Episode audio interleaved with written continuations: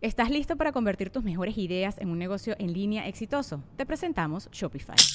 Tal vez no lo sabías, pero nuestro podcast More Than Mamis es un negocio y lo empezamos por supuesto para desahogarnos y hablar sobre la maternidad, no para convertirnos en expertas de ventas y del e-commerce. Así que sí, necesitábamos ayuda para vender nuestro merch y poner en marcha nuestra tienda. ¿Y cómo suena con Shopify? Llegó otra venta. Shopify es la plataforma de comercio que está revolucionando millones de negocios en todo el mundo. Ya seas un emprendedor desde tu casa o desde donde sea, Shopify es la única herramienta que necesitas para iniciar, administrar y hacer crecer tu negocio sin dificultades. Con Shopify puedo gestionar pedidos, envíos y pagos desde cualquier lugar, brindándote toda la información y estadísticas de tus ventas al detalle. Regístrate para un periodo de prueba con tan solo un dólar al mes en shopify.com barra sonoro, todo en minúsculas. Ve a shopify.com barra sonoro para llevar tu negocio al siguiente nivel. Shopify.com barra sonoro. We got another day of NBA action. And with FanDuel, every night is a watch party. So it's time for your FanDuel crew to make their bets. So, what's the move tonight, gang? You know that new customers who bet $5 get $200 back in bonus bets if you win. Woohoo! We're heating up, fam! Bet all the stars with all your friends and make every moment more only on FanDuel. New customers bet $5, get $200 back in bonus bets if you win. Make every moment more with FanDuel. It goes down in the 21 plus and present in Virginia. First online real money wager only. $10 first deposit required. Bonus issued is non-withdrawable bonus vest that expires seven days after receipt. See full terms at fanduel.com slash sportsbook. Gambling problem? Call 1-800-GAMBLER. Estás escuchando Leyendas Legendarias, parte de Sonoro y All Things Comedy Network. Y ahora sí llegamos al episodio 99 de Leyendas Legendarias. Sí, nos falta ya. Falta uno para, para el centenario. El centenario. El centenario de la muerte. Eh, sí. Güey, qué miedo. Hicimos algo 100 veces a propósito. Wow. Sí, y bien. Muy bien. Y bien. Eh, mira, yo diría que el 99 de los 100 han sido bien recibidos. Sí. Bueno. Gracias a ustedes. Así que sí, ya, ya, ya mero. Un episodio Ya más. mero. Pero, pero el 99, obviamente, el, el- el precursor es un episodio que han estado esperando y es algo que lo guardé para dar así el- el- la venida. Sí, que de hecho yo también este, quiero darle, el- bueno, sí lo mencionas en el episodio, pero quiero mandar un saludo, dar las gracias a Alicia Contreras. Y su feliz cumpleaños. que también Su feliz cumpleaños, que- feliz Cumpleaños, Alicia. Sí, porque ella, este, digo, si ya vieron el título del episodio, ya saben de quién se trata. Y ella fue el contacto de Badía allá en la mítica tierra de Colombia para recopilar información más de cerca. Entonces, muchas gracias, Alicia. Feliz cumpleaños. Y este, Sí, así que si creen que conocen todo lo que hay que conocer de Gravito, oh no, esto es leyendas legendarias. Alicia, un beso, un abrazo desde la ciudad cobaltosa y gracias, mil gracias por toda tu ayuda. sí, los dejamos con el episodio 99 de Leyendas Legendarias. 99. 99.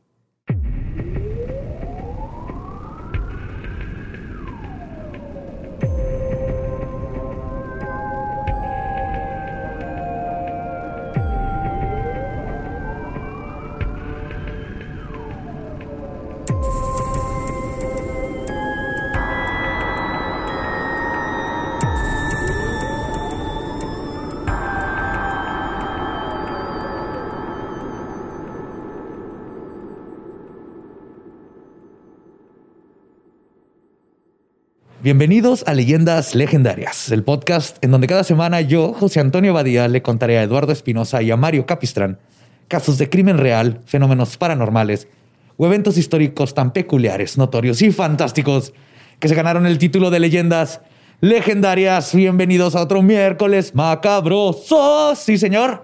Episodio número 99. Y como siempre me acompaña a mi diestra, Eduardo Espinosa. ¿Cómo estás? Chido. Es que me quedé pensando en que no acabamos de grabar el intro de este episodio. Sí, Ya- eh, fíjate que yo le iba a decir, es el 98, güey, pero dije, no, se hace que es el 99. No, es 99. Sí, no, más bien dijimos el intro que grabamos que salió la semana pasada mal. eh, mira, ok. Ahí lo arreglo. no Y a mi siniestra, el buen Mario Capistrán. ¿Cómo estás, Borre? Muy bien, muchas gracias. ¿Contento? ¿A gusto? A ver, sí, muy bien. Vamos a hacer esto. Espero que les guste. Es el último episodio antes del 100. Yeah. Eso no significa absolutamente nada. No se maten. Hay dos asesinos en serie que han pasado a la infamia como los más prolíficos y sádicos que el mundo ha conocido. Uno de ellos ya lo conocimos. Pedro López, el monstruo de los Andes. El manotas. El El Manotas. Y en los mismos años que este monstruo aterrorizaba a Perú, Ecuador y Colombia, una bestia estaba forjando su propia notoriedad. Hoy les voy a contar de Luis Alfredo Garavito. Órale. No sé si conoces a Garavito. Hasta nuevo apodo para Luisardo. güey. Ahorita que sepas de él, creo que no le va a gustar su apodo. Y quiero aprovechar este para dar del- una de las fuentes más maravillosas que tuve. Fue directo de Colombia y me dieron un chorro de información. Y aparte coincide que hoy es el cumpleaños de Alicia, Ok. que me ayudó. Entonces le quiero mandar un feliz cumpleaños y muchas gracias por un chorro de información bien chida que me, que me ayudó a conseguir, que no había conseguido en libros Por Alicia. por Alicia. Thank you. Salud. Pues bueno, Luis Alfredo Garavito Cubillos nació el 25 de enero de 1957. Era Capricornio, güey. No, ya no, ya no era Capricornio, ¿ah? Ya cambió, ¿no? Bueno, en esa época sí era Capricornio No. todavía, güey. Ok. Creo que es la primera vez que... es la primera vez que mencionamos el signo zodiacal de un asesino, Me güey. encanta. Te vas a encargar de... Eres Sagitario, ¿verdad? Yo sí. Eso dicen los Sagitarios. Nació en el municipio de Génova, al sur del departamento de Quindio. Eh, departamento es eh, Como como, estado. un estado. Ajá. Ajá, ajá. Sí, Eso me lo explicó también Alicia cuando platiqué con ella. Yo le pregunté a Alicia, ya cuando seguí escribiendo, le dije, oye, ¿departamento es como municipio? O- y me dijo, no, es un. Alicia y su productor este, fueron los que cuando, platiqué con ellos porque me invitó Alicia a un video hace ya mucho, un buen rato. Me, me explicaron eso porque yo también pregunté ahí, ¿el departamento de qué? Sí. Ah, es como un estado. Ah, ok. Ah, todo ya, ya, ya lo entendí. Este, en Colombia, que es conocida esta área por ser una región cafetalera y una zona que desde principios de siglo fue azotada fuertemente por las guerras y la violencia. Garavito era el hijo mayor de siete hermanos. Como es triste y frustrantemente común en los casos de los asesinos en serie, la madre de Garavito, Rosa Delia, estaba prácticamente ausente de su vida, mientras que su padre, Manuel Antonio Garavito, era un alcohólico que reaccionaba con violencia emocional y física contra toda su familia este, al más mínimo pretexto.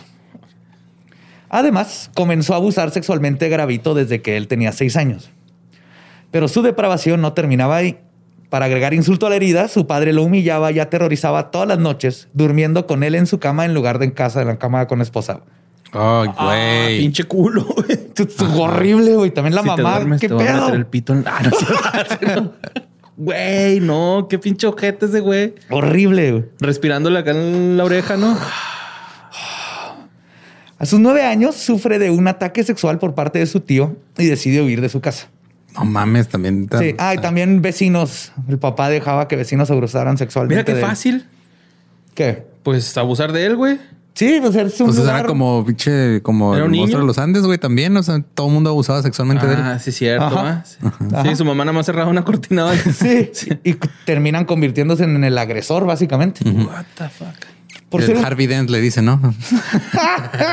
un Harvey Dentismo se aventaron ahí. Se con- vivieron lo suficiente para convertirse en los villanos. pues, por ser una zona cafetalera, no, cafetera. cafetalera? Café- no, cafetalera, cafetera es donde hacen No, su café. parece- Conseguir trabajo, incluso para un niño de nueve años, no era fácil, este, difícil, este, sino era muy fácil este, agarrar un jale ahí. güey. Póngase a, ahí a sacar el café de Sí. sus. Muchos ¿En qué niños. crece el café? En la tierra. No, es que no son árboles, no son como. La- Biólogos de aquí, cabrones. Pues sí, Pues sí, ¿va? a ver, güey. Pues sí. Bueno, puede ser un café hidropónico, ¿no? No, puede ser. Ay, ahora resulta que. ¿Por qué será que conoces esa palabra, Mario Arturo? No, pues, Ya sé. es, es un árbol. Tiene- Pero si es un árbol, árbol, o sea, es que ya es. Es que- plan- no, planta, no ¿no? grandote. O sea, es así como un arbustito Lleno de cerezas y lo adentro. Sí, sí. cerezas. Ah, dentro- eso sí me lo sé, pero no me acordaba si crecía así como con tronco ancho como un árbol. No, no tanto. Era un tallo grande. Es tallo, ¿no? Es como mezquites. Imagínate un mezquitito así. Ok. Ahí sí me diste dicho esta, güey. Después de toda esa cátedra de que no sabemos absolutamente nada de dónde viene el café. este. Yo nomás me lo tomo y Sí. Muchos niños se acostumbraban a ir a ayudar a la pizca del café y Garavito fue uno de ellos. Quien para este entonces Dijo, ahora yo voy a piscar en vez de que me pisquen a mí. y quien había dejado el- sus estudios ah, después de cruzar el quinto de primaria. ok. No se graduó. Llegó hasta quinto y ya. Ajá. Cuando tenía 12 años comenzó a tomar y para los 14 ya era un alcohólico.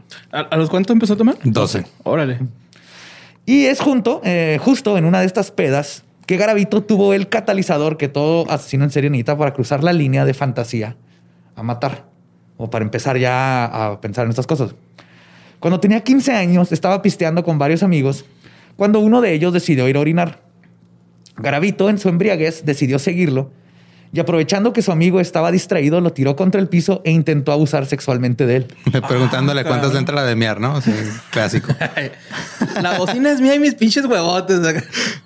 Esas nalguitas son mías y mis pinches huevotes. No, no, sí. Ah, pues, aprovechando que su amigo está distraído, lo tira al piso y intenta abusar sexualmente de él, pero el amigo repelió el ataque y le puso una verguiza a bueno. Este incidente marcó la vida del asesino en varias maneras. La primera fue que cruzó la línea de fantasía a acción. La segunda es que tuvo que abandonar el campo de café porque, aunque su amigo no acudió a la policía por el ataque, sí comenzó a correr la voz de que Garavito era, y cito, una marica, eh, lo que causó que todos con los que trabajaban comenzaran a hostigarlo, hasta que finalmente se dio cuenta que no le gustó, este, que no le gustaba lo que estaba pasando y se fue. Pero con este ataque se dio cuenta que le gustaba la idea de controlar a otra persona. El sentimiento de poder que le dio el forzarse sobre alguien y aprendió que si quería lograr tener este poder que perdió cuando intentó atacar a alguien de su tamaño, entonces tendría que atacar a alguien que no podría defenderse. Niños. No. Ajá. Este sentimiento es común en asesinos en serie. Buscan compensar con el asesinato, lograr tener el control que nunca tuvieron en su vida.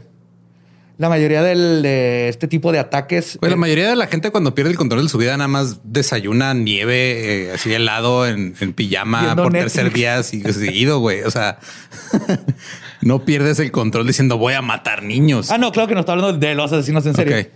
Pero sí, lo, lo- lo más importante o sea, es poder control. Es- Es un tipo de asesino poder control, entonces quiere el poder. Pero como sabía que no podía con otras personas y no quería perderlo, entonces iba, se empezó, dijo niños. Y esto tiene que ver justamente con el abuso que sufrieron. Y aunque no todos los asesinos en serie sufrieron de algún tipo de abuso durante su infancia, estudios hechos en el 2005 atestiguan de que este es un gran catalizador en la creación de un asesino múltiple.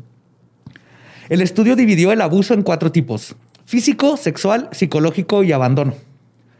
Descubrieron que el 35% de todos los asesinos que estudiaron sufrieron alguno de estos abusos. De los que lo sufrieron, el 26 sufrió abuso sexual, el 50% abuso psicológico, el 18 abandono y solo el 2% declaró no haber sufrido absolutamente ningún tipo de abuso, como Dahmer. Ok.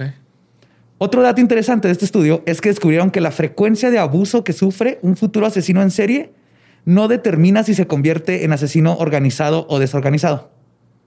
O sea, lo abusaron dos o tres veces o, Sí, no, o no va- 100, no. afecta. Si se hizo un hijo la chingada, si hizo un hijo la chingada. No es como que tengan una tarjetita que los van perforando con cada abuso. De blockbuster. No, cuando llega a los siete abusos ya me va a hacer organismo. No, güey, no, así no funciona. El tercer abuso es gratis, ¿no?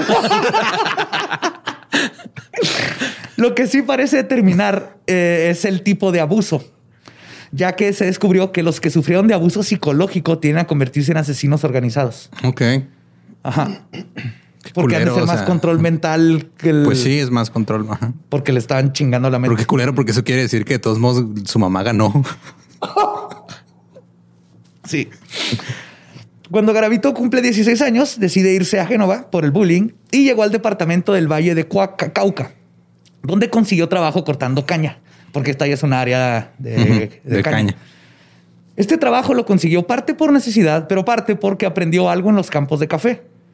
Estos trabajos le dan acceso a niños de escasos recursos en situaciones vulnerables que además de no poder defenderse, nadie extrañaría. Ok. Su fantasía estaba creciendo poco a poco, ya, este, pero ya se estaba definiendo y solidificando. Pero se encontró con un problema al llegar a trabajar con la caña. A diferencia del café, la gran mayoría de los trabajadores de este rubro son de raza negra, 90%. Y resulta que Garavito, además de culero, es racista, güey. Ah, Súper racista. güey. buscaba niños que no estuvieran morenitos porque se le hacían feos. A lo mejor nomás era inseguro y dijo, no, güey, igual la tienen más grande que yo y pues no. No, de hecho, incluso declaró que cuando leyó la autobiografía de Hitler, Mein Kampf, se sintió mal por el Führer porque se identificaba con él porque querían lo mismo, respeto. Verga, güey, qué pedo. O sea, Sí, si ves a Garavito, es, el- es Don Ramón, pero más flaco. Ok. y con más tendencias homicidas. Ah, con- ah, 100% más. Porque don Ramón estuvo cerca, güey. O sea, también le gustaba, también abusaba físicamente de niños, güey. Los golpeaba, Ajá. les gritaba, pero nunca cruzó esa línea. No. como debe ser. Y en lo que debe de ser una de las únicas veces en el que el racismo salvó vidas, Garavito dejó los campos de caña y mejor comenzó a vender helados. Ok. Como se imaginarán, Garavito rápidamente se dio cuenta, o quizás lo planeó desde el principio, que un vendedor de helados atrae niños como una fogata atrae a los norteños. Ajá. Fue durante este periodo que cometió su primer atentado que lo llevó a cruzar la línea de no retorno. En una ocasión vio a un niño y decidió entrucharlo. Le regaló un helado de su carrito y se puso a observarlo. Después de un tiempo lo siguió hasta una tienda y le Sí prometió... la chupa rico, digo.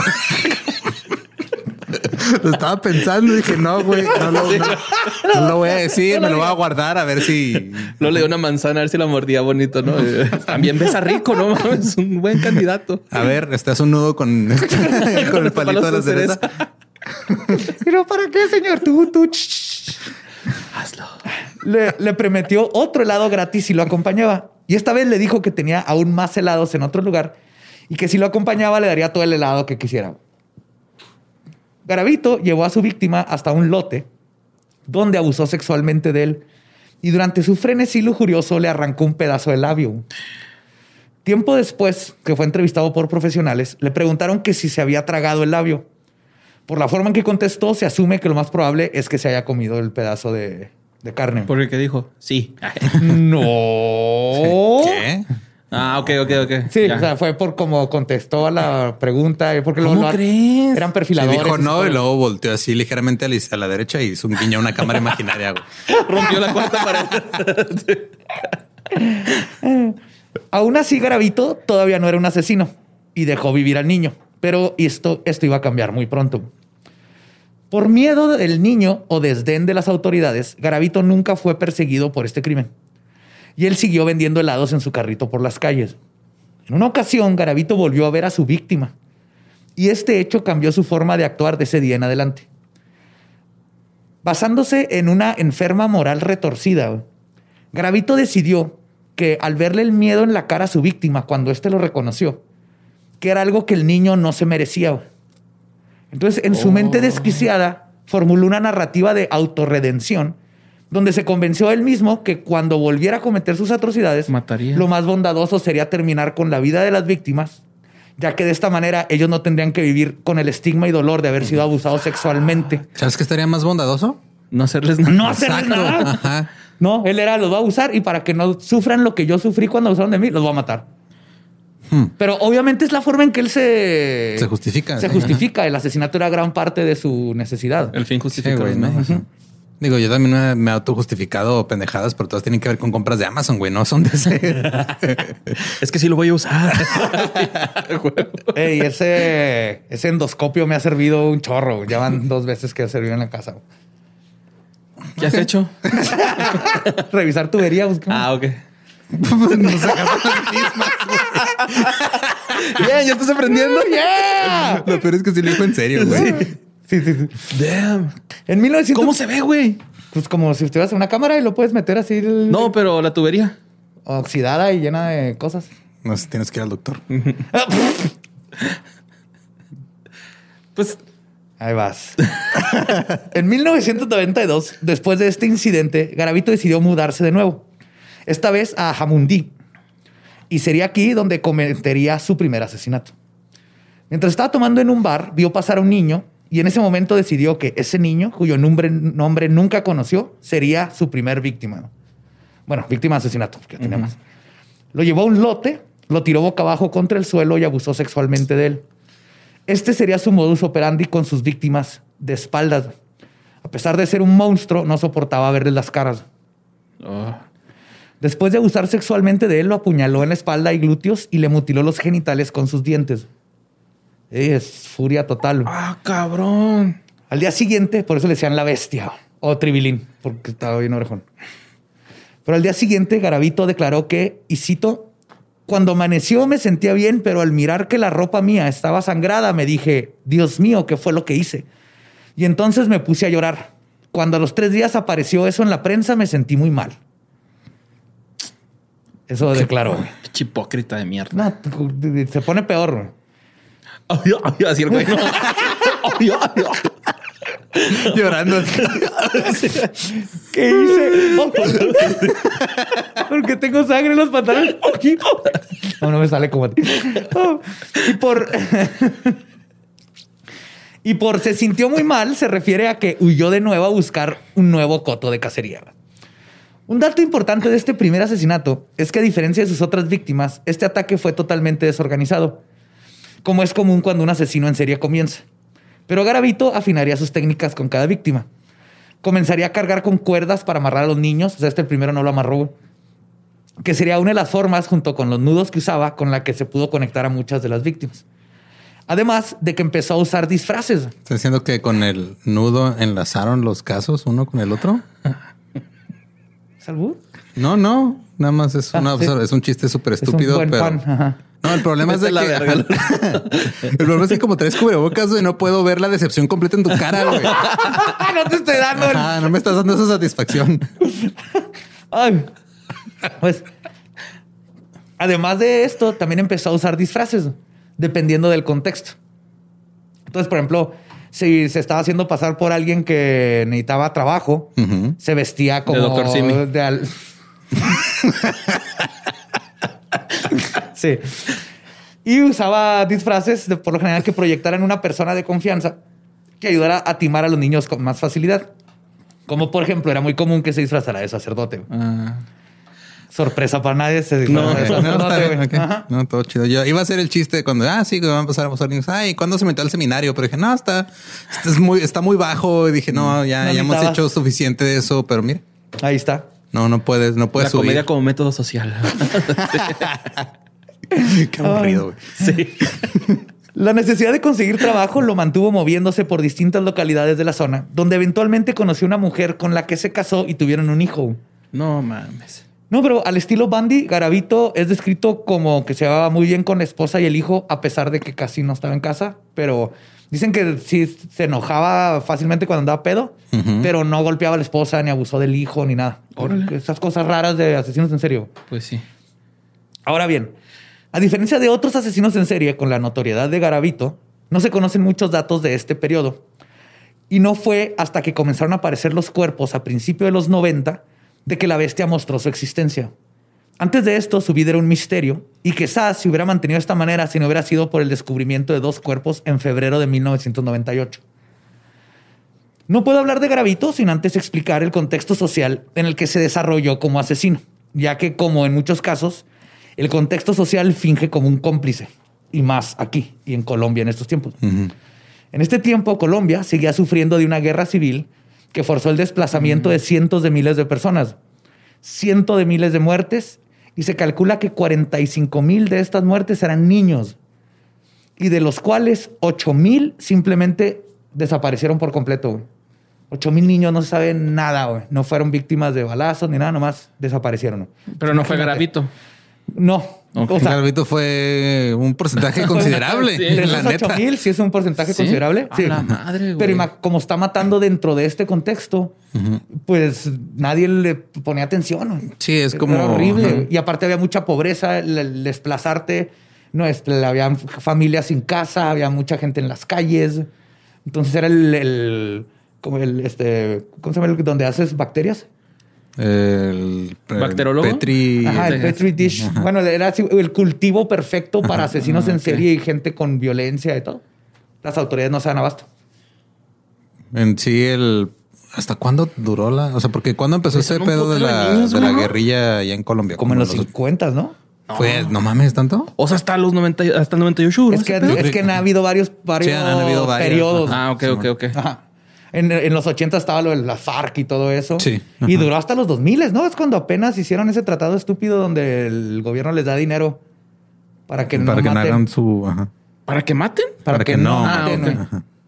Ah, qué chido. Pero entonces... ah, tú no has matado, toma 800 baros. Pero entonces tú puedes decir, este, si eres un asesino en serie, en ese programa, puedes decir, ah, yo maté a 200 personas, fue por ideología. Ah, ok, mijo, tome, váyase a su casa y tome, el gobierno lo va a mantener al mes. Sí. no mames, como los güeyes becados del gabacho, güey. sí, Igualito, güey. sí. Pero entonces, justamente en esto que estamos platicando, en este caos donde Garavito encontró sus campos de asesinato, ya que era fácil escoger víctimas entre los miles de niños desplazados, huérfanos y que estaban viviendo en la calle. Sino que sus cuerpos, si es que eran encontrados, eran simplemente contados como otra víctima más de la violencia general para las que, por la que se estaba pasando. Sus primeras víctimas conocidas comenzaron a ser descubiertas en el 92. En esta primera etapa, Garavito dejaba los cuerpos en cualquier parte, generalmente en campos de cultivo o terrenos donde eran fácilmente encontrados y en muchos casos medio identificados. De hecho, nunca enterró a nadie, le vale madre. Pero antes era literal, ni siquiera intentaba... No los intentaba ocultar, fue ahí, ahí lo sí, dejé. en donde- lugares así Ajá. bien obvios. Pero porque no había ninguna repercusión si lo No. encontraban, güey, ¿no? No, no, no. O sea, Fue hasta que se empezaron a juntar los cuerpos que ya empezó a... No los enterraba de todas maneras, pero ya buscaba mínimo lugares más donde pudieras volver una y otra vez. Ahorita va a llegar a eso. Aún así, la policía no conectaba los crímenes como la obra de un solo agresor. Esto a pesar de que ya mostraban los principios de su modus operandi. En esta primera fase, Garavito abordaba a los niños, muchas veces haciéndose pasar por alguna figura de autoridad, como un maestro, un sacerdote o policía. o inclusive alguien que iba a dar ayuda, así como de la ONU. o- Ah, buen fetiche, ¿no? Así. Sí, sí. De sirvienta. Este, Hola, sirvienta. niño. Soy una sirvienta. Como este Hitler en este. El Little Little Nicky. Nicky. Una piña, güey. Convencía a los niños de seguirlo a un lugar remoto donde lo abusaba de ellos. Su segunda fase vino cuando el abuso sexual ya no era suficiente para saciar sus fantasías y comenzó a ser todavía más sádico en las torturas. Comenzó a cortarles el abdomen y eviscerarlos para luego estrangularlos y dejar sus cuerpos en el lugar donde se perpetuó el crimen. Sí, le- les empezó sus a- vísceras? A decapitar. No, los- con, con cuerda. Ah, ok. con cuerda. Pero les abría la panza, les hacía mil cosas. Según Garavito, su primer asesinato sucedió ese año en el municipio de Jamundí, como les había dicho. Y en sus propias palabras, durante su confesión dijo que, y cito, no sé quién era el niño, él pasó y yo estaba tomando en un bar mucha cerveza, me lo llevé de ahí cerquetas del pueblo, lo acaricié y luego lo maté. Así de Lo acaricié. Qué manera Sí. tan estúpida de resumir todas las chingaderas que hizo el hijo. Sí, culero. entonces esta, este sentimiento lo repite una y otra vez. No se acordaba ni el nombre de los niños. güey. No, no. Eh, pues. Era nada más este, otra cosa que hacer ese día. güey. Llegó a matar hasta uno o dos a la semana. güey. Pero obviamente este sentimiento se le pasó rápidamente y ahora cada vez con más experiencia en cómo matar, una sociedad en medio de una guerra civil, millón y medio de personas desplazadas por lo mismo, un alto grado de, pobreza y un sistema policíaco que no le seguiría la pista, se creó la tormenta perfecta para que Garavito le fuera posible elevar su juego macabro a grados que el mundo no había visto antes en este tipo de depredadores. Al principio, Garavito no se preocupaba por esconder a las víctimas, como les había contado. Esto ya lo hizo después. Garavito nunca las enterró, lo que significaba que en varias ocasiones, cuando llevaba a su, prox- a su próxima víctima a su lugar de ejecución, los niños podían ver los cuerpos de los otros niños. Seguro los llevaba donde mismo. Sí. Sí, en- en- llegaron a encontrar hasta 14 o más de 14 cuerpos en el mismo lugar. ¿Qué pedo, güey? Entonces, a ver, llevaban a los niños y los niños veían a los, los cadáveres, algunos ya en alto estado de composición. ¿no? Y este ominoso avistamiento sería lo último. Descomposición, ¿no? Que los, ah, sí, descomposición, perdón. Y este ominoso avistamiento sería lo último que estos pobres infantes verían antes de que Garavito los amarrara y los convirtiera en otro cuerpo más para su cementerio. Ah, no mames. Borre mínimo apila los cuerpos en Reddit y los quema, güey. Este güey. Los decapito y luego ya los amontono y los quemo, güey. Borre, no se puede decapitar alguien con una pistola, güey. Les explotas la cabeza. Bueno, les exploto la cabeza con un escopetazo. Es mi firma. Pero esto permitió que en algunos casos, cuando los cuerpos eran encontrados en relativamente poco tiempo, aún tenían suficiente tejido para poder determinar la causa de muerte. Los cuerpos mostraban evidencia de tortura. El periódico El País reportó que, y cito, todos los cadáveres han sido arrojados en lugares de cultivo agrícolas, fueron arrojados en el momento de la siembra y fueron descubiertos en el momento de la quema previa al corte. Ah, Simón. Los cadáveres muestran lesiones y cortaduras causadas por elementos cortocontundentes y arma blanca. Que luego se descubrirá que le gustaban usar desarmadores. Ah, no más. Como Ahora tenía su arma favorita. Sí. Así como desmembramiento. Además, en las escenas del crimen se encontraban siempre botellas del mismo tipo de brandy barato, pedazos de tela y todas las desapariciones de los niños habían sucedido en promedio entre las 10 de la mañana y las 12 de la tarde, lo que indicaba que su muerte no había sido mucho tiempo después de esa hora. Durante su interrogatorio se descubrió que este horario, horario era más que nada porque Garavito, y cito, le tenía miedo a la oscuridad. No pedo con este güey? Así, a ver, niño, ya muérete porque ahorita se hace noche y sale el cucuy. Hay gente bien rara afuera, cabrón. No mames, qué pedo. No pasó mucho tiempo para que las autoridades comenzaran a descubrir cada vez más cuerpos. Las víctimas habían sido decapitadas en varias ocasiones. Se encontraban retazos de tela o cuerdas de nylon amarradas en sus cuellos, además de obvias marcas de tortura como marcas de mordidas en los glúteos, la nuca y los pezones. Así como cortadas en los muslos, brazos y espalda que eran hechos para causar agonía y no para matar. Aún y con todas estas señales significativas de que el asesino era la misma persona, la policía no había conectado todos los crímenes. No los culpo en México, güey, o sea, ya no, ya no lo sabemos. Sí, es, es normal, en- desafortunadamente, en muchos lugares de Latinoamérica. Sí. Que, pues, ah, mira, uno más ahí en la lista, tú nomás pone un, número- un, un numerito más a las estadísticas. Cuando y ya. llevámonos a comer tamales. Gravito continuó con este modus operandi por cuatro años, completamente ignorado por las autoridades, quienes no podían ser molestados en investigar las desapariciones de niños de escasos recursos, o en unas ocasiones no tenían los recursos. Y no fue hasta 1997, en los finales del 97, que ya empezaron a echarle ojo a, ah, caray, algo está pasando aquí. De hecho, empezó con los cuerpos que les había mencionado de 1998. Ajá. Encuentran los cuerpos desnudos y atados de dos niños en las afueras del poblado de Génova. La policía aún no termina de revisar los primeros dos cuerpos, cuando al día siguiente, a, met- a- metros de la primera escena del crimen, encontraron un tercero. O sea, ya estaban investigando el área y luego regresaron a seguir investigando y había Y otro ahí. Y había ¿Encontraron otro que, que tenía con la diferencia que este estaba en peor estado de descomposición. O sea, este era más O sea, ya tenía más, más tiempo. Nomás no lo habían visto. Es que no mames, es la selva, güey. O sea, aunque sea un campo... Sí, está muy cabrón. Hay mucha vegetación. Ah. En una ocasión intentaron la, la- la policía de Colombia usar una técnica que usa este, Gran Bretaña, donde hacen como cuadrículas. Ajá. sí, vamos a colonizar este pedo. y- usan este, cuadrículas para ir por cuadrícula. y ahora no se pudo, güey, porque el- está hecho para los pastizales bonitos planos de Inglaterra. Tuvieron que la policía hacer los instrumentos que usan los indígenas este, de Colombia. Que son especiales para la Como selva. Unas tipo os, ajá, no tienen su nombre, para empezar a quitar la maleza y todo. Pero así de pelada, podía estar así y a un lado había un cuerpo y no lo habías visto. No nomás por- por la Ajá, vegetación. Por la vegetación. ¿no? Eso fue algo que también la naturaleza conspiró. Oye, ¿y el tufazo, güey, no llegaba? Porque pues está caliente, si es selvático. Huele más. Sí, sí. Pero el olor pues, puede que sí, pero- Son terrenos enormes. ¿no? Pues, pues sí es cierto. Entonces cuando Pero encuentran... todo huele a café, güey. De repente huele a café con muerto, pero en muy raras ocasiones. Entonces cuando encuentran este tercero, Andaban mormados, ¿va? Acá. Cuando encuentran este tercero, ahora sí no había duda de que estaban en un campo de asesinato y un cementerio clandestino, básicamente. De lo que probablemente era de un solo individuo. O sea, no, ¿cuál era la probabilidad de que tres personas diferentes mataron a tres niños en el mismo lugar, casi de la misma manera, en tiempo separado? Pues mira, ahorita está muy de moda eso del co-living, güey. Mucha gente vive ahí juntos y todo. ¿Co-killing? Ajá, el co-killing sale más vara, güey. Nomás rentan el mismo terreno baldío todos, van, tienen sus cuerpos ahí, güey. Pagas menos renta, menos servicios. Oye, esa esquina de ahí era la mía, güey. Puedes mamaste, quitar tus, muslos. Lo pones es- en Airbnb, la verga, ¿va? Puedes Sí, limpiar tu escena del crimen, por favor. Yo soy organizado y luego vas a echar a perder aquí todo mi proceso. Sí.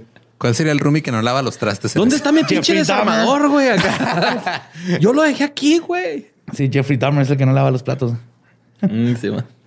Pues todos los cuerpos mostraban el mismo modus operandi. Maniatados, decapitados, con obvias marcas de tortura. Los genitales de los tres niños también habían sido cercenados. Y el amarre en los tres estaba hecho con el mismo tipo de nudo.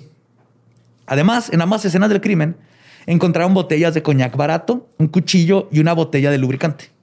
Ah, se verga. Sí. Los peritos también lograron conseguir material genético para poder hacer pruebas genéticas de ADN. Me gusta que material genético es una muy bonita Semen. ma- ma- Un manera de decir. de semen. Había un chingo de mecos Ajá. por todos lados. Recogimos poquito material genético. Se ve más bonito. A lo mejor de ahí viene, güey. Había Es- tres ajá. mecos con un chingo de mecos.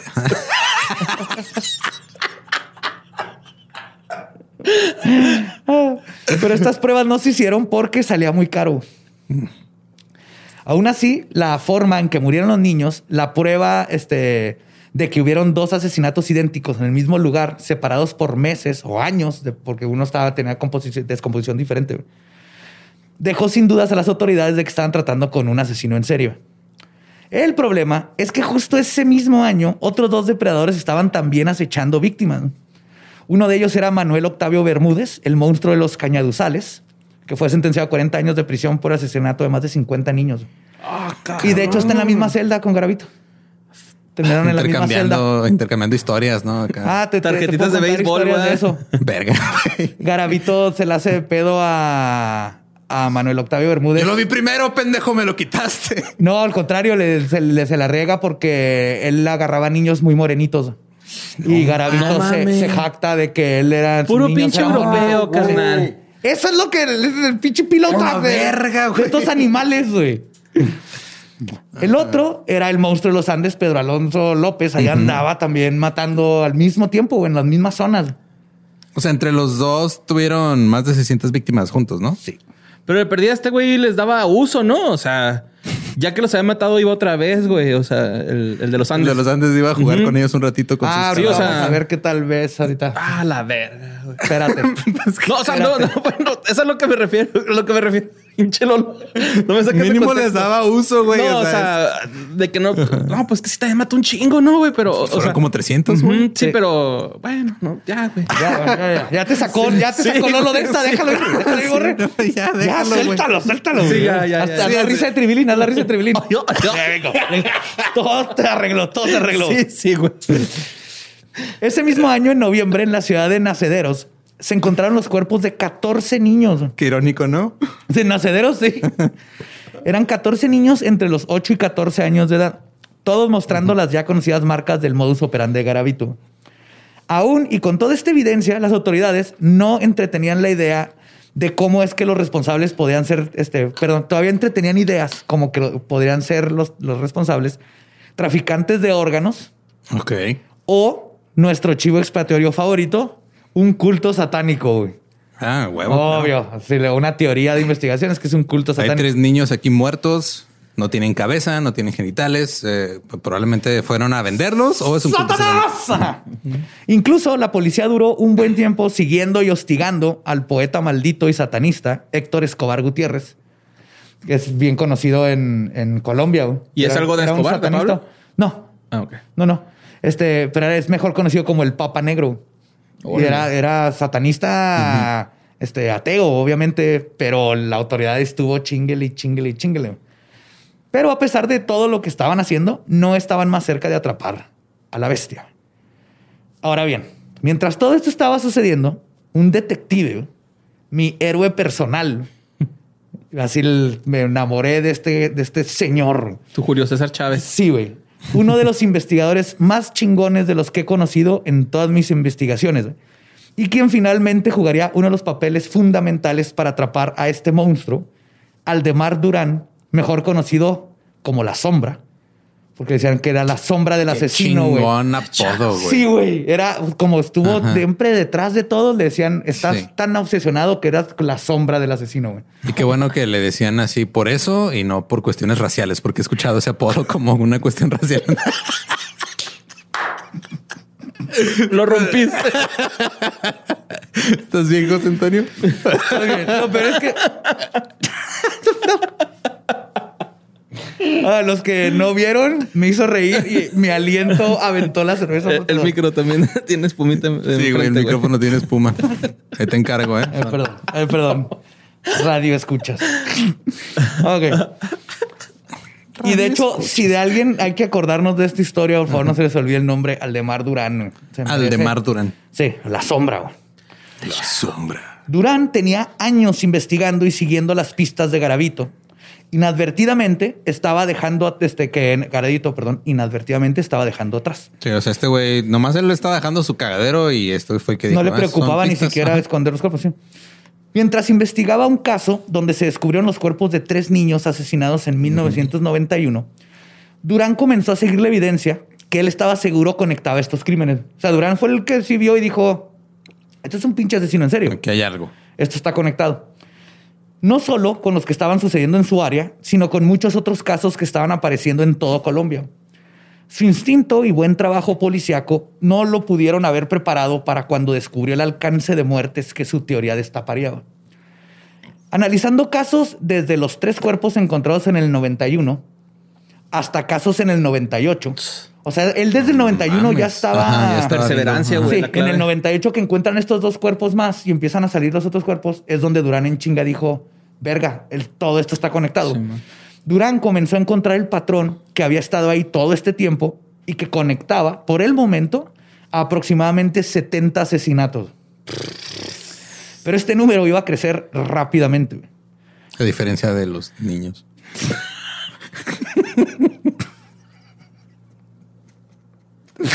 Ah, risa de.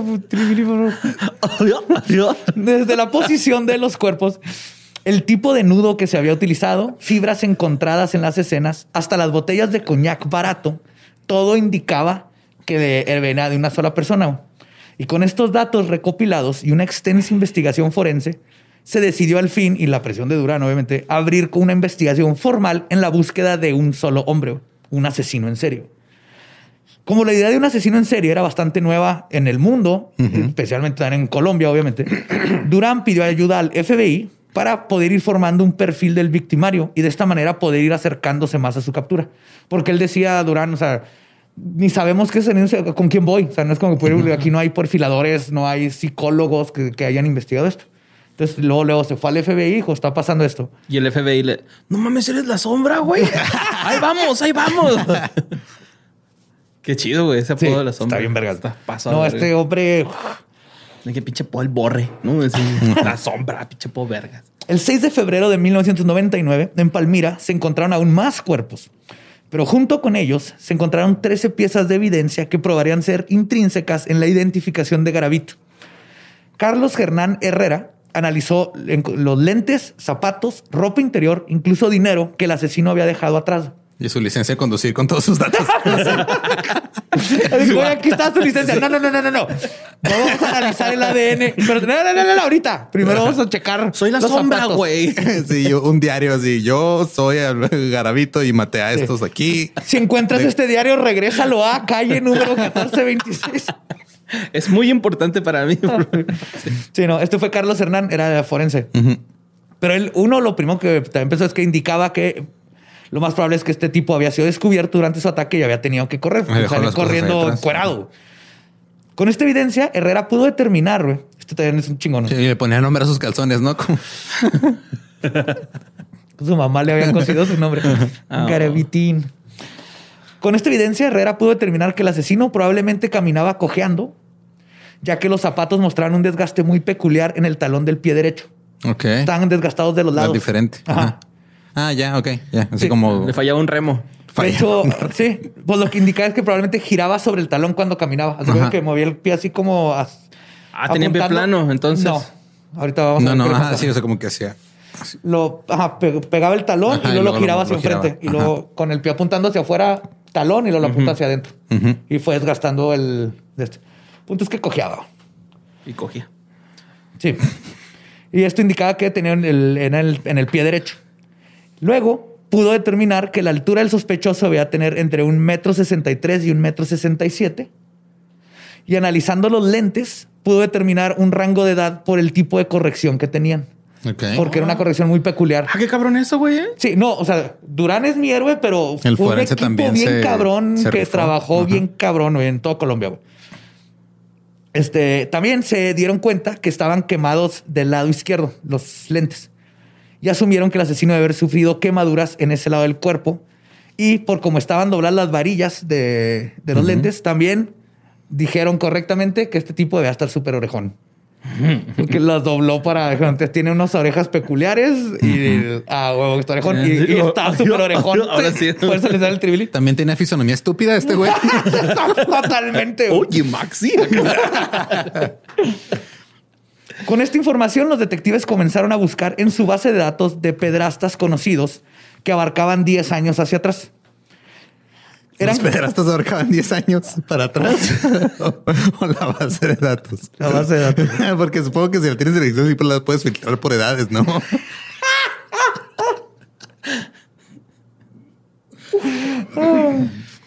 Después de revisar sus datos, descubrieron que eran, eran como 5 mil posibles pederastas.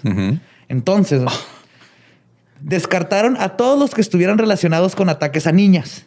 Porque no había niñas. Entre ellos víctimas. pudieron descartar a López. A López. López sí agarraba. López eran niñas nomás. No, Esto, ¿le- ¿Le eran puras niñas de López? No- no, sí llegó a, pero mataba Pero no, niñas. era más niñas. Y, y Garavito es 100% niños. Esto los dejó con aproximadamente 1500 sospechosos. Luego descartaron los que eran menores de 42 por los lentes. Digo, Esto lo puros, o sea, puros macros y VLOOKUPs y la madre. en Sí. Excel, güey. Sí. Pero a mano, güey, imagínate.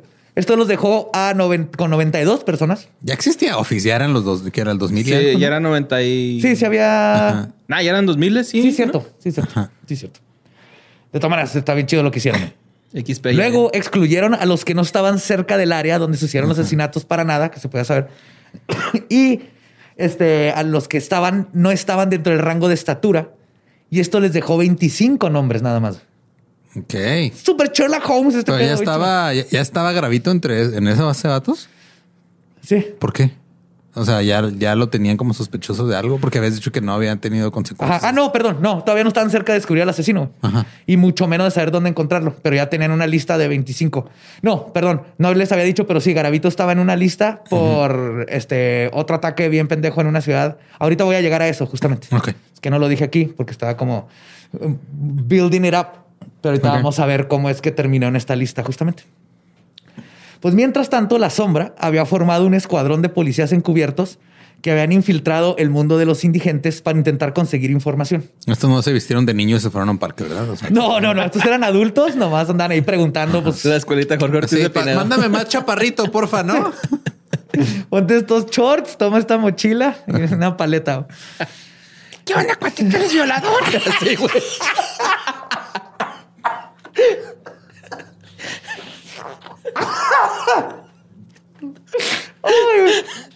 Ay, güey, casi escupo la cerveza.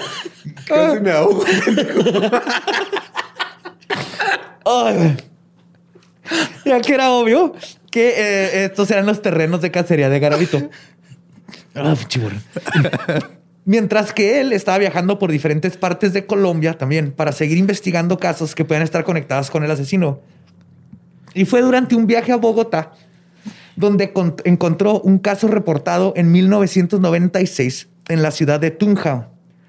En el expediente se describía el asesinato de un niño de 12 años llamado Renald Delgado. Durán inmediatamente reconoció el modus operandi de Garavito.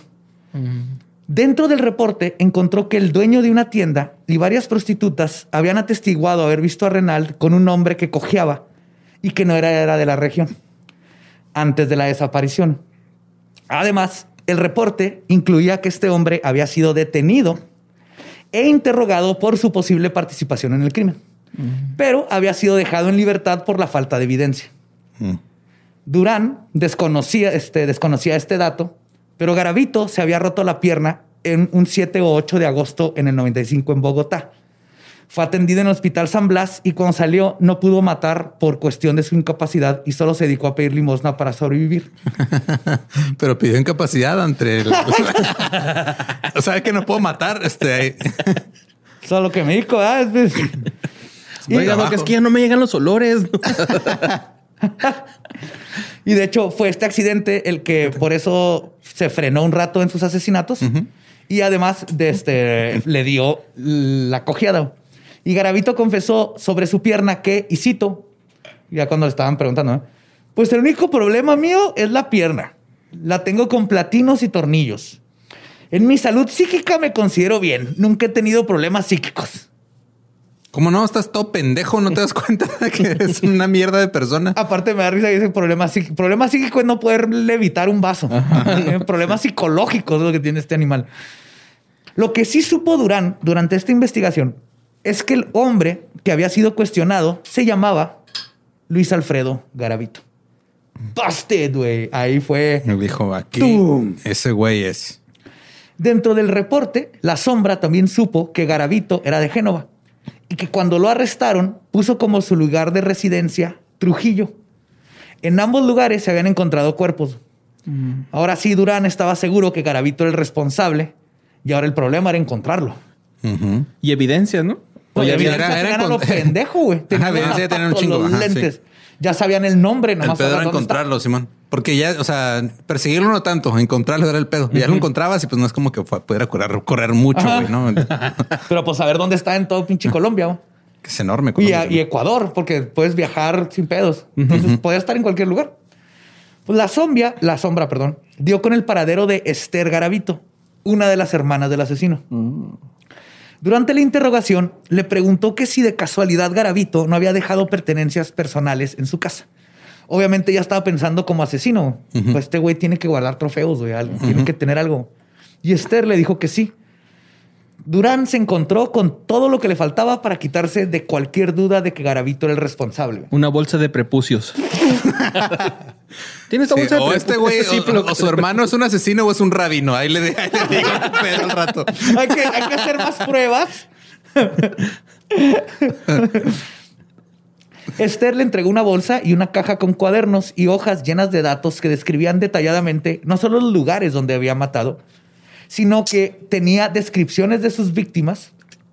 También contenía... Llevaba un diario, güey, para acordarse. No mames, pero ¿por qué, güey? Pues porque ¿No? pierdes la cuenta después que- de los 200. Es que aparte también, este, o sea, es como a nosotros se nos hace estúpido, ¿no? Pensarlo así, pero acuérdate que ese güey ya no pensaba como persona regular desde hace mucho tiempo. O sea, Bueno, sí. o sea, Aparte- él no estaba pensando así, ah, si algún día me encuentran esto, voy a valer madre. Él, él no, él no creía que lo fueran a atrapar. Él no sentía culpa por lo que hacía, güey. y él aparte era... necesitan eso para poder revivir. cuando, cuando no pueden matar, lo, lo necesitan para revivir. Es como en- antes que... Es como cuando te metes a ver tus fotos viejas en Facebook. güey. Ok, Sí, es ajá. como, o sea, los recuerdos de Facebook que te aparecen es- era, Es era el diario de ese güey. Ok. Ajá. Pero los asesinos en serie son sus trofeos, güey. No se pueden deshacer de ellos. Y a la mayoría los agarran. No la mayoría, pero un chingo.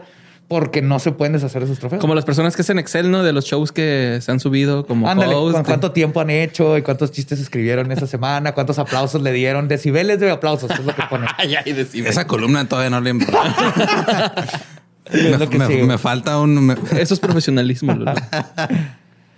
Y de hecho, también ahí venía una foto de Garavito.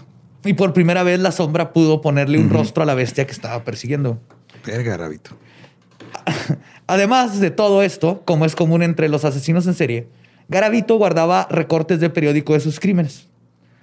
Después declaró que coleccionaba los recortes porque, y cito, yo los guardaba con la finalidad de mostrarle a mi hijo la vida como estaba de horrible. Hijo de su chingada. No mames. Sí. Oye, mijo, cuídese porque hay un pinche gente bien culera allá afuera. Mira, encontraron unos niños muertos. Pinche ojete de mierda, güey. Eh, Solo un panini, ¿no? Así. Sí, con tiene su solo un panini de sus recortes y todo. No mames, pinche loquito de mierda, Ya. güey. Ujú. Y luego aparte qué culero, o sea, porque si te pones a pensar, a lo mejor algunas de sus víctimas todavía no aprendían a recortar, güey. Les quitaban sus tijeras crayola, punta de perico. güey. Pues Durán como- comenzó a usar los datos que encontró en los cuadernos para conectar aún más asesinatos no resueltos con Garavito. Y además encontró un recibo para un depósito a una mujer en Pereira. No lo hagas, güey. Tú síguele. Cuando fueron con ella, encontraron aún más diarios que describían sus, viajes y fechorías del 94 al 97, No mames. junto con el mismo tipo de fibras y lubricantes que habían sido encontrados en la escena del crimen, en escenas del crimen. Todo estaba listo y puesto para capturar a Garavito. Lo único que necesitaba la sombra y todos los involucrados era que su gran trabajo policíaco coincidiera con un poquito de suerte. Y eso justamente sucedió el 22 de abril de 1999. A las 7:15 de la tarde, la policía recibió una llamada del dueño de una tienda que les estaba reportando que un niño de nombre Iván, había escapado de un hombre que intentó abusar sexualmente de él, gracias a que un indigente se topó con la escena y le salvó la vida. Ah, no mames, qué- qué vergas, güey. Sí, güey. La policía esperó a que llegara la madre de Iván y luego decidieron llevarse a los dos a la comisaría para levantar el reporte. Cuando iban en el camino, Iván volteó Ah, por la ventana. ¿Eh? Cuando iban en el camino, Sí. viste papá, número uno. Ya vas, güey, ya, ya, ya llevas, ya es el tercero que haces, creo. Vas bien, vas bien. Iván volteó por la ventana y gritó, es él. Ese es el hombre que quiso abusar de mí. O sea, iba, Garavito iba caminando como si nada en la calle. La policía detuvo al hombre que el niño había señalado. El hombre se identificó como Bonifacio Moreno Liscado. Bonifacio. Sí. Y la policía lo arrestó, de todas maneras. Ok. Cuando el fiscal Aya se enteró del arresto, decidió visitar al prisionero. A pesar de que el nombre no coincidía con el hombre que estaban buscando, y ya estaban buscando a Gravito, en cuanto Aya lo vio, y gracias al perfil hecho por todos los investigadores, no le quedó duda de que era Gravito. Dijo, cojea, orejón, es este güey. Después de conocer a la bestia en persona y seguro de que lo tenía ahí enfrente de él, convocó una reunión con los investigadores que habían estado trabajando, incluyendo a Aldemar Durán. Y le mostró una foto del, del supuesto Bonifacio. Por fin, la sombra pudo ver por primera vez la cara de la bestia que había estado cazando todos estos años. güey. Ay, Ahí ¿cómo se ha de enfrente. sentir, güey? No, la Imagínate, sombra contra la bestia suena a un título de película bien vergas. Sí. sí. O un buen cuento para niños para que se porten bien. ¿También? Un cuento cauteloso. Ay, güey, te voy a haber sentido bien a gusto, no Sí, así de a desde güey. conectando todos los puntos hasta ya verlo ahí, ya lo arrestaron. Sí, es, es este güey. Terminé de armar un Lego, así, ¿no? Acá bien contento, güey. Qué vergas, güey. Un Lego que por lo regular está este como. Ah, cabrón, espérate, es, el mío. espérate. La, la, la, la, la, la. Ahí Sí, era este que estaba más Sí. conectado. Ok. está. Se quedaron en Legos. Sí, iba a decir que como un, un Lego que pues, está apropiado para las edades de las víctimas. De esos de Pero- 32 piezas. Sí. Todo el perfil que cuidadosamente habían construido coincidía. La edad, la estatura, cojeaba, el tipo de problema en los ojos, incluso las quemaduras en su cuerpo que Durán había este, deducido que tendría del lado izquierdo. ¿Por qué se quemó? Sí, güey, ¿por qué? No sé, yo creo a la hora de correr, no se sabe exactamente, o yo no encontré el dato exacto, pero la vez que salió corriendo se quemó Y es todo que- el brazo. y- ya ves que lo hacían los campos, eh, los, ya es que queman los campos quemas, para que salga la malicia o cómo se llama? Ma- Maleza. La maleza. Ajá. La malicia la traía adentro. Sí. Bien adentro. Sí. Y este, tal vez puede ser que en una quema es donde le tocó y, y por eso tuvo que huir. Pero sí, está quemado. Y culero. Pero había un problema. A pesar de que tenían una montaña de evidencia, aún había que conectarla con él de tal forma que legalmente no quedara duda de que Garavito era el culpable. Y para lograr esto, de nuevo, la sombra probaría ser un increíble detective. Uno de los pioneros en perfilar y clasificar a los asesinos en serie, Robert K. Ressler, ustedes lo conocen como Bill Tench en Mindhunter, Mindhunter. dijo que, y cito, la mejor manera de atrapar a un asesino es pensar como uno. Y Durán hizo justamente eso. Conocía también a Gravito, sin haberlo conocido de de veras, que dedujo que por su obsesiva naturaleza de guardar trofeos de sus asesinatos en la forma de sus diarios y recortes, y que por el número de víctimas que había asesinado y no habían descubierto, los que habían, lo que habían descubierto en las maletas y cajas no era todo lo que Garavito tendría de trofeos. Y que por lo tanto debería de tener más detalles de otros asesinatos guardados en algún otro lugar. Siguiendo esta teoría, convencieron a una amiga de Garavito, la señora Umbar Toro, que cooperara con las autoridades. Ella accedió y con un micrófono escondido entró a la cárcel a hablar con Garavito. Descubrieron que en efecto había mandado esconder otra bolsa con la esposa de uno de los internos. Con esta información pudieron dar con aún más material que lo implicaba con aún más asesinatos. Entre las cosas que fueron encontradas eran las fotos de sus víctimas. Les guardaba identificaciones de la escuela o de los anuarios. Ajá. Que traían algo con ellos. Ajá, sí, sí, que le recordara a los niños, se las robaba. Sí. Más páginas de su diario y una nota en particular con marcas extrañas, estaba como en código. Que cuando la descifraron, se dieron cuenta de que era una lista con la cuenta de varias de sus víctimas en ciertos años. Otro dato poco conocido es que cuando los forenses revisaron la ropa de Garavito, encontraron larvas de mosca adentro, en las bolsas y así. Y aunque no se puede comprobar, se asume y nosotros podemos asumir que esto indica que Garavito regresaba a sus cuerpos para practicar necrofilia.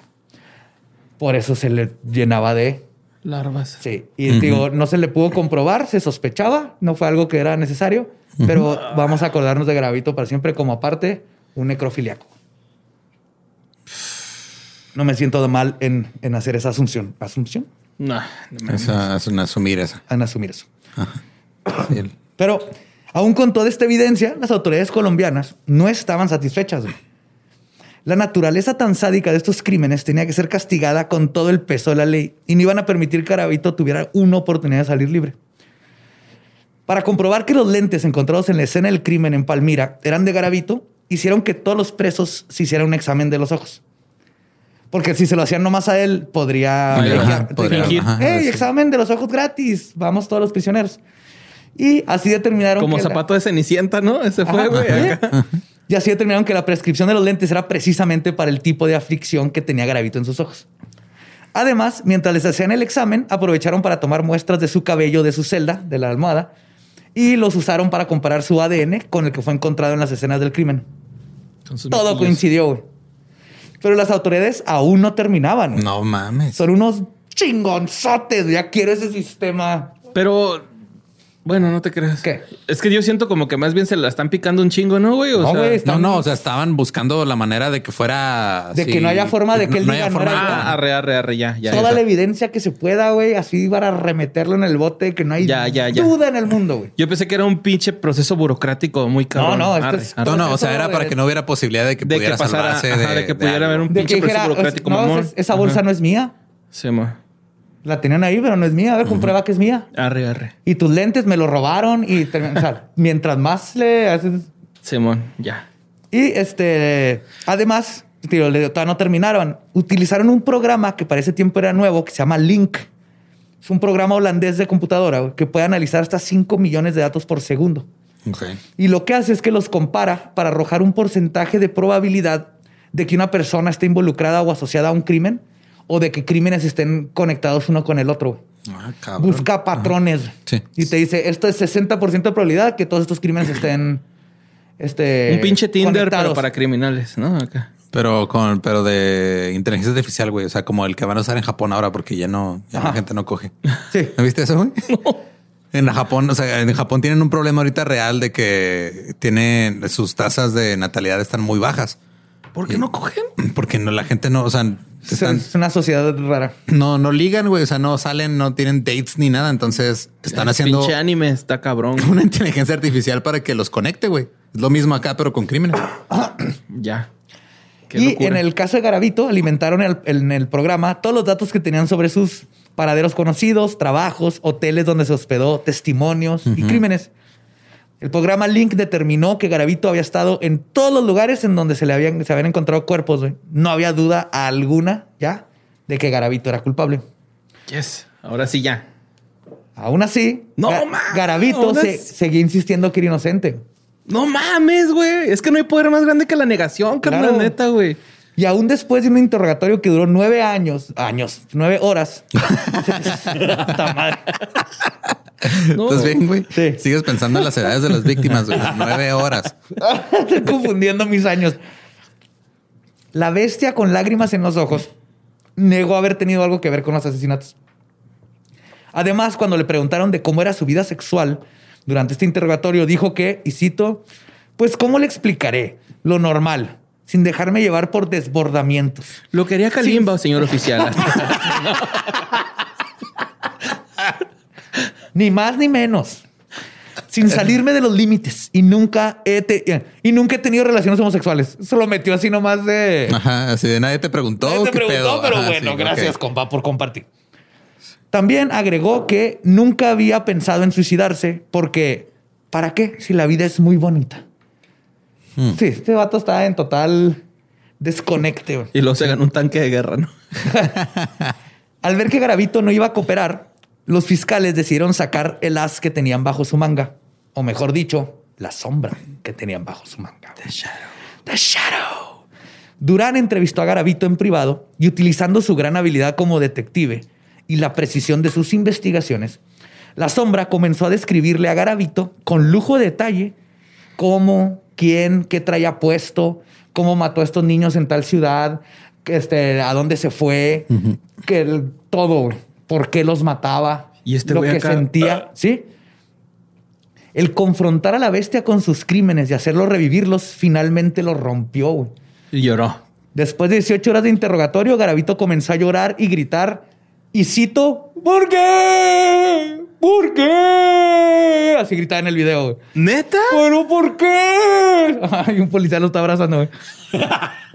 Sí, o sea, al final de cuentas, todos estos son una bola de cobardes. güey. ¿Sí, mo? Sí, totalmente. Siempre, güey, siempre.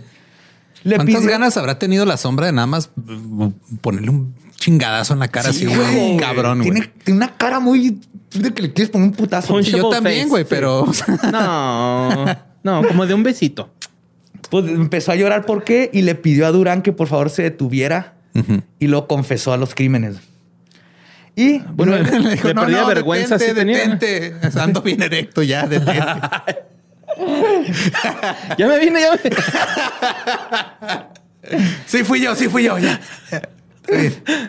Pero obviamente después de confesar agregó que cuando mató a los niños estaba poseído por un espíritu maligno. Ah, vete a la Ah, verga. pinche madre. Sí, pero no, le hicieron exámenes psicológicos y todo y fue de no, güey. Él te mismo vas a la dijo, yo no verga". tengo ningún problema psíquico. Es un pendejo, sí, sí, sí, sí. Psíquico. Seguro, a ver, levanta ese vaso, ¿ves? No puedo. No, sí estás bien entonces. Fue encontrado culpable de 138 de los 172 casos de homicidio que se le imputaron, que abarcaron 59 pueblos y ciudades en Colombia.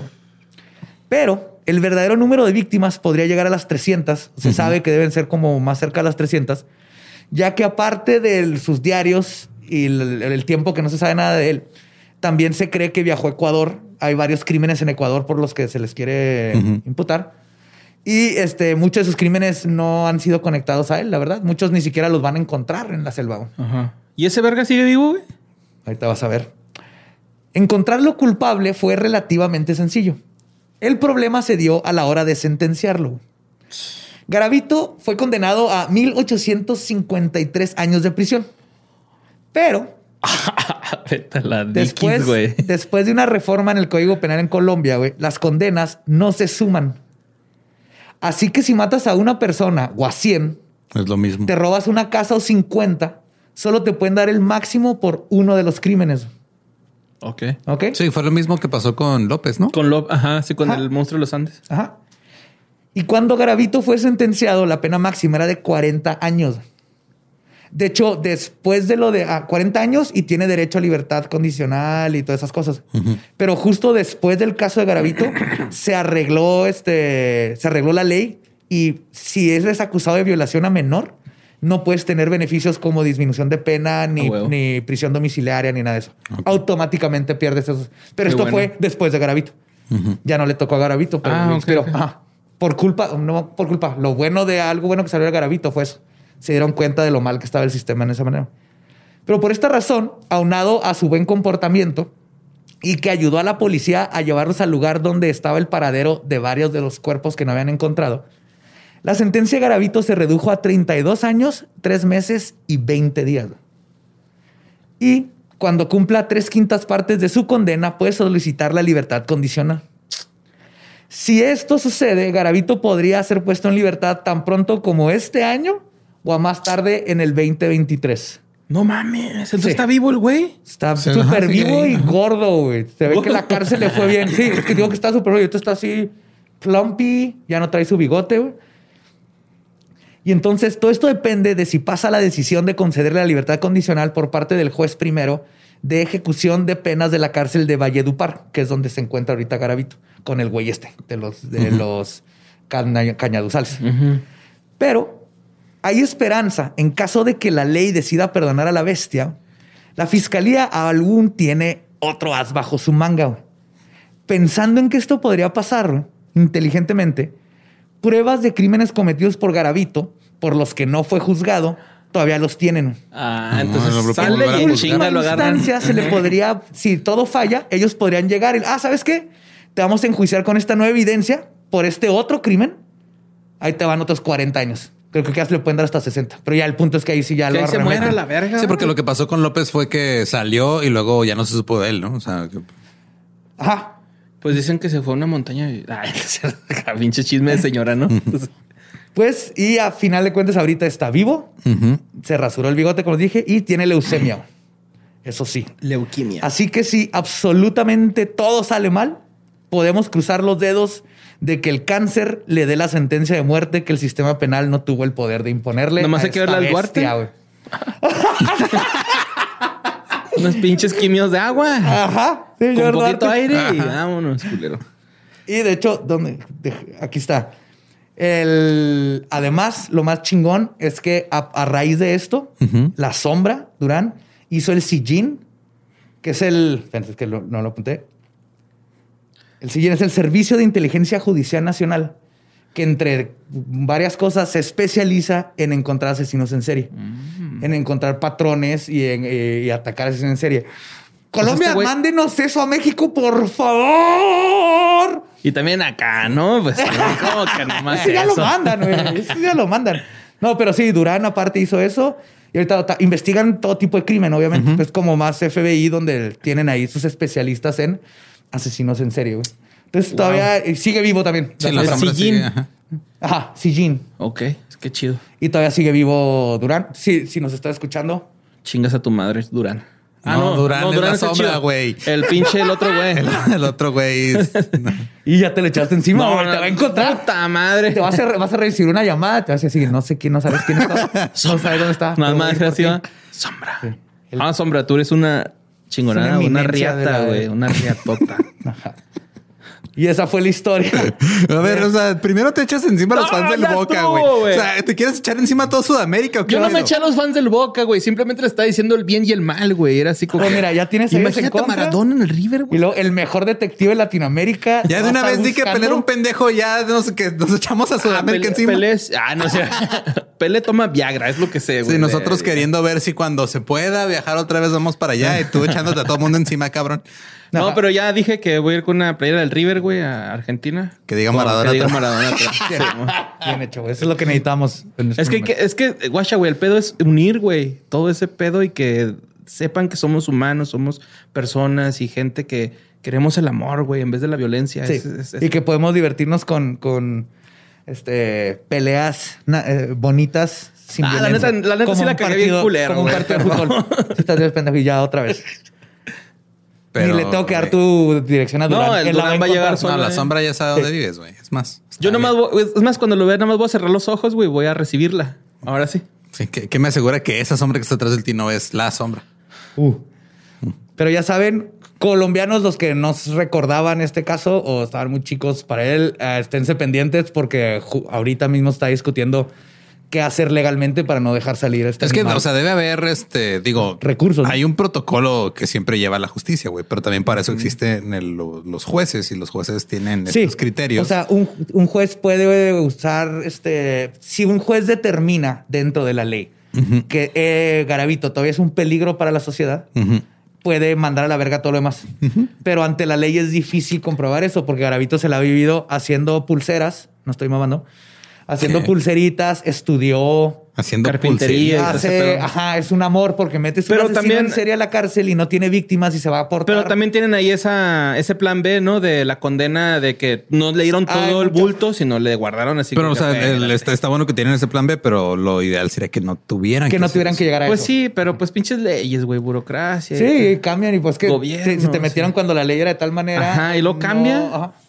Pero ahorita cambió para bien, pero ya no le tocó a Garavito. Ajá, sí. Entonces sí. esperemos. Es que hay muchas lagunas dentro de la ley, ¿no? También esos güeyes que les, les ponen que la, o sea, la pena de muerte, güey, y luego que los güeyes de repente se murieron y luego revivieron y luego fue así como que, ah, güey, pero ahora qué. Por eso en entonces? Inglaterra, la ley, bueno, cuando todavía ejecutaban, Sí, dice. "Te vamos a ahorcar hasta que estés muerto.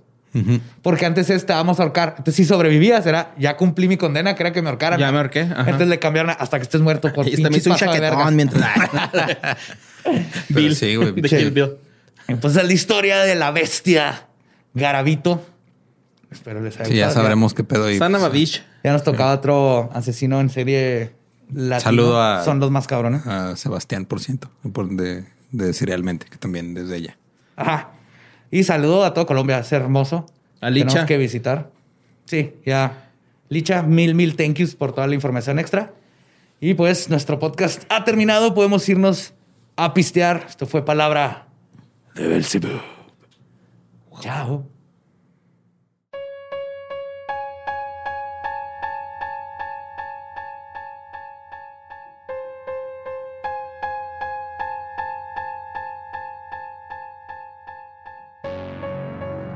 Y esa fue la historia de Garabito la Bestia. Espero les haya gustado con todos los datos extras. Estuvo bien chido aprender más y nos surge ir a Colombia. Sí, pero pues. Pero sin Aragavito. Aragavito. Aragavito. Es que ese es árabe. Aragarabito. Y Eh, pues hay que mantenernos pendientes de saber qué pasa con su situación fiscal. Acuérdense, eso no se les olvide nunca. No puede salir ese animal de la cárcel jamás. Así es. Hablando de animales, ¿sabes qué? Güey, ese. Puta, Por eso nos pagan. ¿Sabes que no hace daño a los animales? ¿Qué? Arctic Fox. güey. Yes. Oh yeah. Yes, sir. Eh, les queremos dar las gracias a la gente de Arctic Fox por seguir creyendo en nosotros. Ya que casi 100 episodios y fueron de las primeras personas que dijeron, Sí. están haciendo algo. Dale Bien. para que se pinten el pelo. sí, y recuerden que pues pueden encontrar Arctic Fox en Sally y en Amazon, dos presentaciones, eh, mediano y grande, 100% vegano, libre de crueldad animal, libre de PPDS, no maltrata el cabello. También está el bleach para que te lo decolores y se agarre chido. Y no pica la cabeza el bleach. ¿eh? No piquen la cabeza y nunca nos lo dan en el brief, pero acuérdense que son colores vibrantes y bien chingonzotes y huele bien, pinche rico. Huele delicioso. Huele bien delicioso.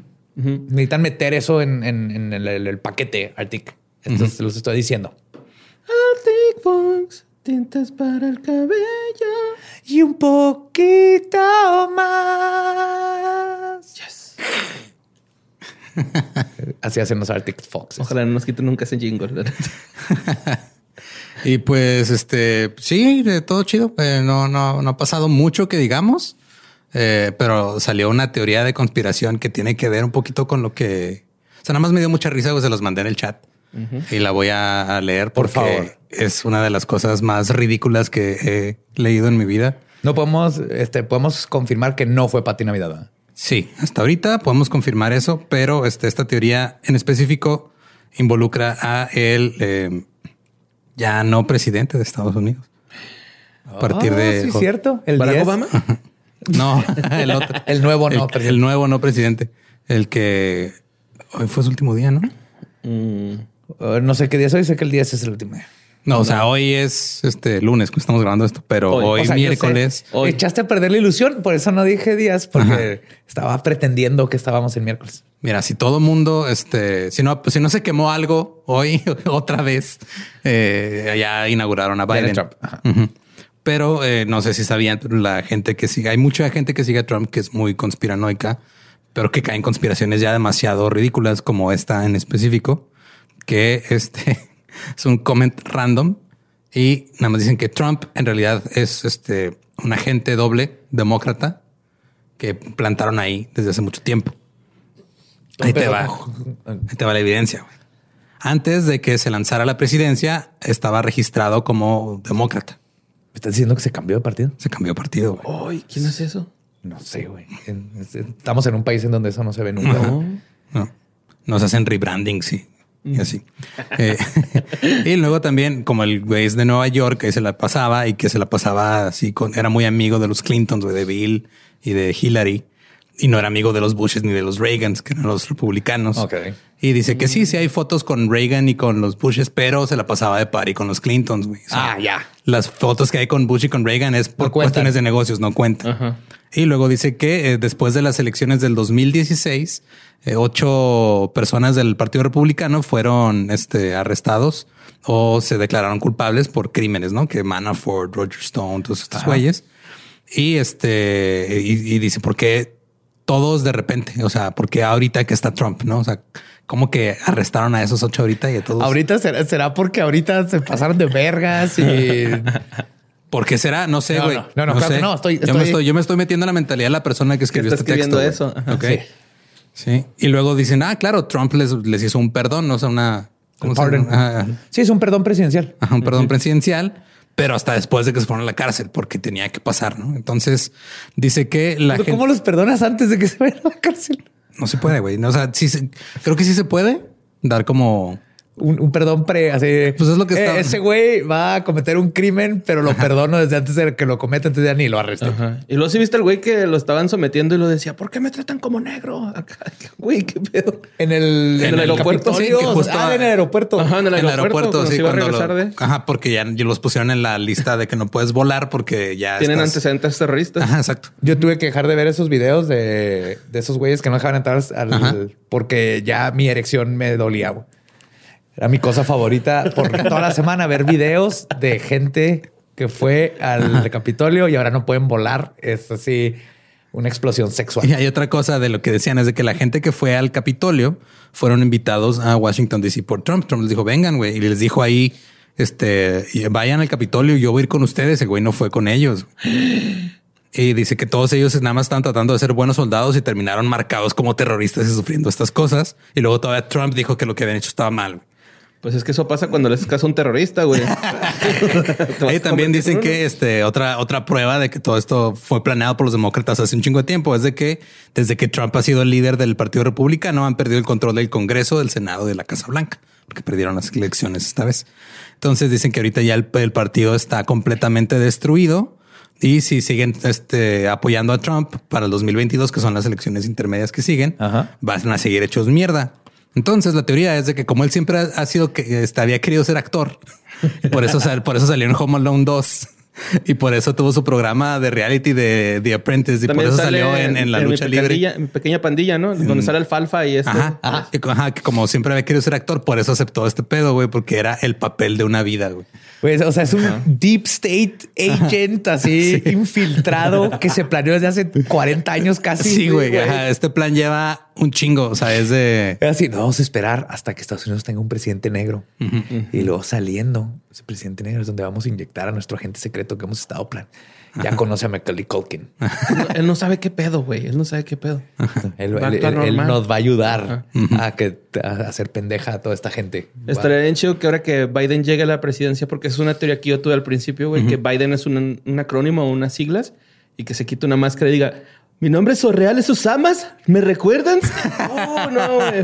Chido, güey. Porque nunca encontraron el cuerpo, güey. Nunca encontraron el cuerpo. No solo no lo encontraron, se supone que lo tiraron al mar sin Ajá. avisarle a nadie. Ajá, que porque cual- eso es la lo más feo que le puedes hacer a, Ajá. A una persona terrorista. Lo pudieran haber, o sea, digo, si era eh, musulmán extremo, lo podrían haber envuelto en tocino, güey, y hubiera sido lo peor Se que hubiera pasado. Ajá. Y delicioso. Sí. Pero ese es el grado de, o sea, eh, lo, lo estamos platicando hace rato de que cuando tú ya tienes una, o sea, crees que tienes una respuesta o quieres hacer una teoría eh, que está, que ya, ya quieres, ya tienes, perdón, como tú en tu cabeza cuál es el resultado final. Ah, y trabajas como hacia atrás. Ajá, ¿no? vas a tratar de decir cualquier cosa para que se cumpla. Entonces, cuando recibes una respuesta que no va de acuerdo a lo que tú crees, dices, sabes que esto no me están mintiendo, me tengo que ir más atrás a buscar la verdad. Y este güey se fue tan atrás que se metió la cabeza en su propio ano. Que llegó a, a la, al- a la segunda peor película de Home Alone. porque hay peores, porque hubo tres y cuatro. Sí, tres y cuatro. Ya hay cinco, sin- ¿no? Sin Macaulay. Ajá. Pero esa es la, ese es el grado de, de conspiraciones. Lo más cabrón es de que, o sea, después de que pasó todo este pedo del Capitolio, la gente estaba, o sea, lo- los de la extrema derecha están diciendo es que esos güeyes todos plantó la, la extrema izquierda. En realidad son agentes de la extrema izquierda. Pero todos esos güeyes están ofendidos de que no, pendejo, neta, yo sí soy de derecha, güey, porque ahora me estás negando. O sea, éramos amigos en, en, en- en Parler y tenemos un grupo de Facebook secreto, güey. O sea, Está bien verga, güey, porque es como que como decir que cuando pierde tu equipo favorito de deporte, ah, es que esos jugadores los metieron desde hace 20 años Ajá. para que valieran verga en el mundial.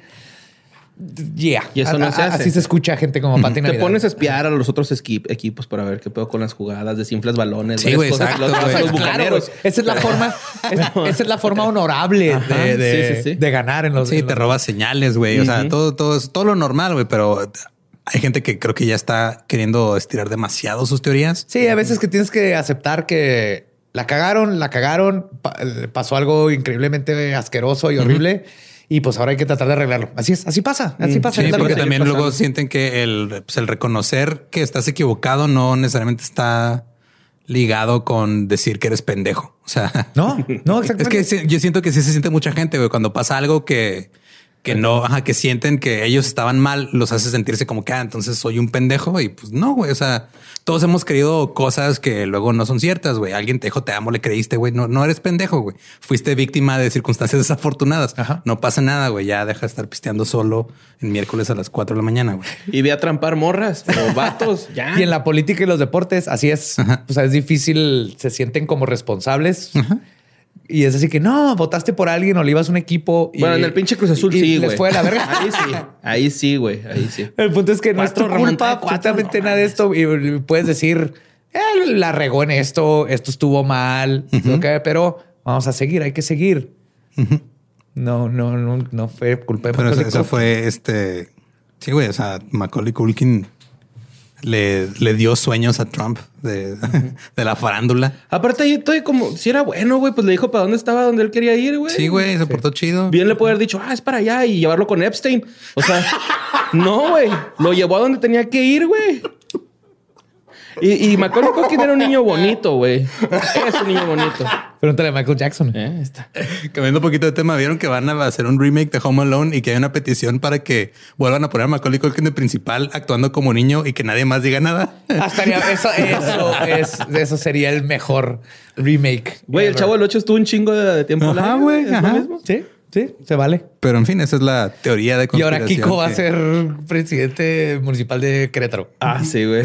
Oye, Y llegó a saludar a, llegó a saludar a una vecindad como, ¿qué dice la chusma? Pues, güey, Todavía, se pone, güey. todavía se pone su gorrito, güey. Todavía se pone su gorrito. La última foto que vi es de él con su gorrito y me dio tristeza, me dio una tristeza interna muy fea, güey, que a esa edad tenga que ponerse ese gorrito, güey. Yo tengo la teoría de que Kiko, güey, también otra teoría así fake, de que ese güey es el Paul McCartney que desapareció de los Beatles al principio, güey. Velo con atención, Lo sustituyeron. Lo sustituyeron. Era Kiko, güey. Esa, teoría sí te, la, sí te la creo. Y lo que pasó fue que al, al, al doble, güey, al, al- al que ahora conocemos como Paul McCartney, entre comillas, le hicieron la bichectomía y le pusieron esos cachetes al otro Kiko, güey. y luego lo van a meter para infiltrar al partido. Pues se los Al tiene que andar inflando para que no lo Exacto, reconozcan. Simón. Eso es un pedo. Ajá. Eso es, eso es lo que pasa cuando consumes tantas teorías de conspiración. Este, obviamente, como ya lo hemos dicho antes, sí hay, sí hay conspiraciones reales, pero creer que eh, un plan de eh, décadas va a funcionar sin ningún problema y a la perfección es ridículo. No sí, mamen. usar la teoría de conspiración para justificar algo que es más fácil decir estuvo en la verga, está pasando una persona bien culera ahí puesta, no va a funcionar. Navaja de Ockham, siempre. Ajá. Y pues ya nomás quería comentar eso porque la neta ¿Y por qué ya se fue Trump? Yes. Y por ejemplo, puedo decir eso y no quiere decir que esté a favor de Biden. Es ya se fue Trump. Ajá. Sí, eso que ya se fue este pedo. Ahora hay que lidiar Ahora con hay lo que ver lo sigue. que siga. Pero sabemos que ya lo que sabíamos que estaba culero ya se fue. Yes. Yo extraño a Bush. Ay, al peor, ¿no? Y pues sí, eso es todo por esta, pero es pinche, es que me dio mucha risa esa teoría. Sí, está muy buena. Aprobada. Y que te lo diga un reptiliano es... ya. Sí, sí, sí. Aquí está el reptiliano O, o sea, el güey destapando. que estudió el comment, güey. Ah, no, está, tú ya córtale, Gabe, ¿no? Muchas gracias por escuchar otra vez. Este, la semana que entra es el episodio 100. Va a haber sorpresas chidas. Esténse pendientes de las redes de leyendas. Vamos a hacer cosas padres para agradecerles que han estado 100 episodios ya con nosotros. Oh, yes. Así que acuérdense, eh, si no se han suscrito a YouTube, por favor háganlo, aunque no nos vean ahí, nos ayudan muchísimo. Si no le han contado a alguien sobre la necrofilia y sus beneficios, también háganselo, por favor. Y los queremos y los amamos y nos escuchamos en el episodio número 100 de Leyendas Legendarias. ¿Estás listo para convertir tus mejores ideas en un negocio en línea exitoso? Te presentamos Shopify. Tal vez no lo sabías, pero nuestro podcast More Than Mamis es un negocio y lo empezamos por supuesto para desahogarnos y hablar sobre la maternidad, no para convertirnos en expertas de ventas y del e-commerce. Así que sí, necesitábamos ayuda para vender nuestro merch y poner en marcha nuestra tienda. ¿Y cómo suena con Shopify? Llegó otra venta. Shopify es la plataforma de comercio que está revolucionando millones de negocios en todo el mundo. Ya seas un emprendedor desde tu casa o desde donde sea, Shopify es la única herramienta que necesitas para iniciar, administrar y hacer crecer tu negocio sin dificultades. Con Shopify puedo gestionar pedidos, envíos y pagos desde cualquier lugar, brindándote toda la información y estadísticas de tus ventas al detalle. Regístrate para un periodo de prueba con tan solo un dólar al mes en shopify.com barra sonoro, todo en minúsculas. Ve a shopify.com barra sonoro para llevar tu negocio al siguiente nivel. Shopify.com barra sonoro.